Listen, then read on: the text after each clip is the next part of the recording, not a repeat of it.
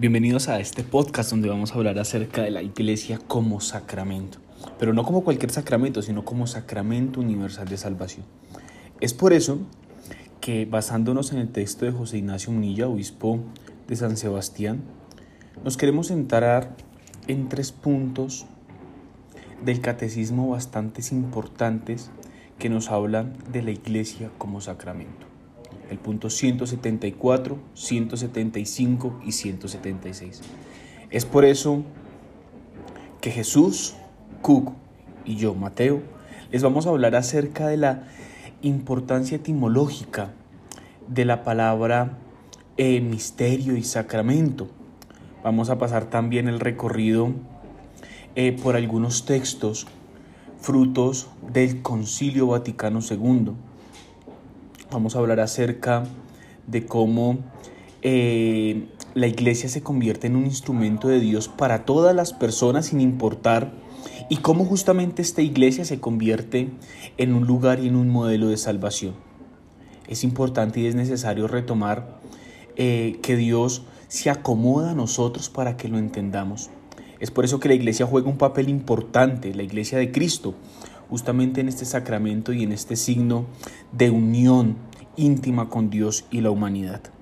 Bueno, esperamos que les guste este podcast que vamos a conocer. Los invito a que se puedan hacer preguntas, puedan entender justamente que la iglesia es signo de unidad de Dios con la humanidad y signo de la unidad entre nosotros. Bienvenidos a este podcast.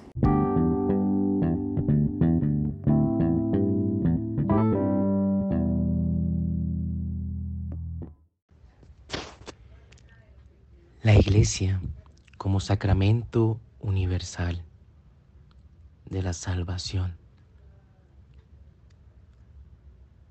Empezamos con la etimología de sacramento, que se deriva del latín sacramentum y a su vez de una palabra, palabra griega hermosa, mysterian.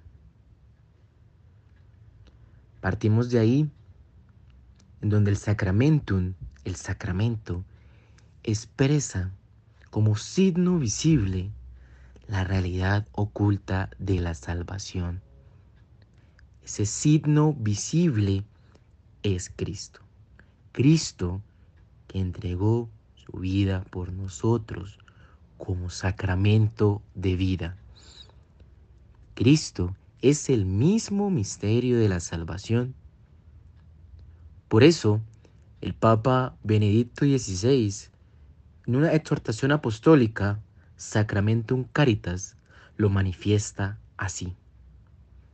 La Iglesia como sacramento de salvación y misterio de Cristo, que se hace viva en la historia de la salvación, en la historia de la humanidad. Sin embargo, eso ha sido cuestionado por la parte jerárquica de la Iglesia Católica y algunas partes de ella, en donde en la Edad Media querían una iglesia pobre y santa, dedicada a los pobres.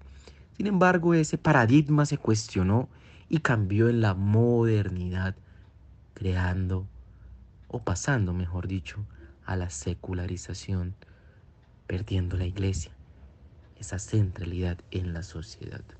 Sin embargo, hay que rescatar desde el Concilio Vaticano II que la Iglesia universal es de todos. Aquellos que reciben a Cristo como sacramento vivo en la vida de todos aquellos que comulgamos esa expresión de fe.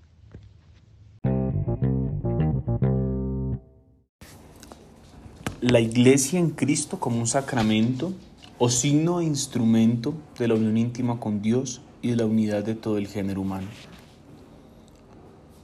Entender la iglesia como signo de unidad entre el pueblo y Dios es también entender que se nos pide que la iglesia sea un signo de unidad entre nosotros. Desafortunadamente, eh, el pecado lo que hace es divorciar, desintegrar, dispersar esa relación con Dios y con los otros. El pecado da una sensación de que mi hermano me estorba, de que mi hermano eh, no tiene las herramientas para aportar a mi vida. Sin embargo, recordamos que nuestro Dios es un Dios de misericordia, un Dios que nos ama, un Dios que nos acoge, un Dios que mirando a Jerusalén, desafortunadamente lo miraba muchas veces como la gallina a sus polluelos bajo sus alas, un Dios que acoge, un Dios que ama. Y justamente como la iglesia tiene que ser signo de unidad con Dios, ese Dios que acoge como gallina a sus polluelos, nosotros también tenemos que convocar a la unidad. Tenemos que entender que la iglesia es un signo de unión de Dios con los hombres, pero no solo con los hombres que creen, sino con todos los hombres entre sí. Pues es que esto es lo que tiene que pretender la iglesia, tiene que entender que tiene que resurgir un nuevo Pentecostés, donde todos nos llenemos del don de las lenguas y nos entendamos, donde se abra un espacio de comunión, donde todos hablemos el mismo idioma. ¿Y cuál será ese idioma? El idioma del Espíritu.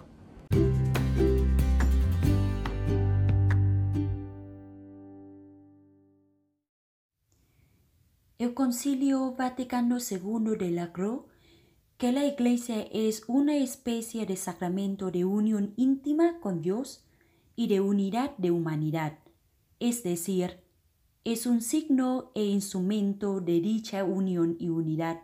Asimismo, se dice en Lumen Gentium 9, como sacramento, la iglesia es instrumento de Cristo, ella es asumida por Cristo como instrumento de redención universal y en Gaudium Spes en número 45, por medio de cual Cristo manifiesta y realiza al mismo tiempo el misterio del amor de Dios al hombre.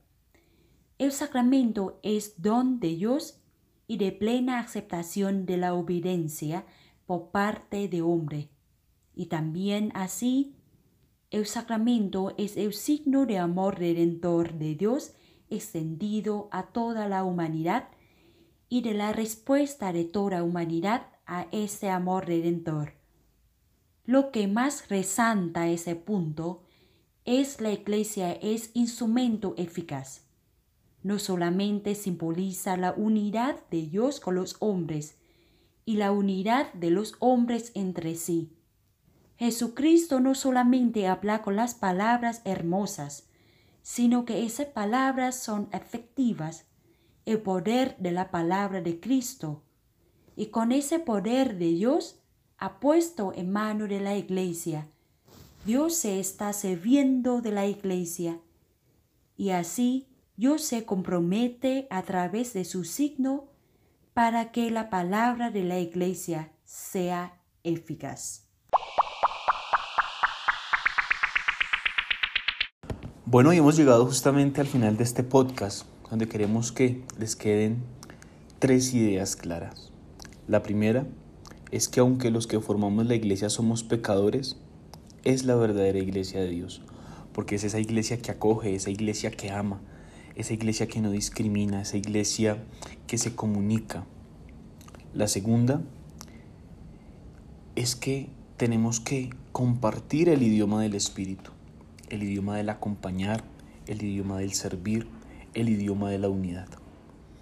Y en un tercer momento, tenemos que entender que sirviendo a la iglesia es cuando entendemos que tenemos un Dios obediente, un Dios que acompaña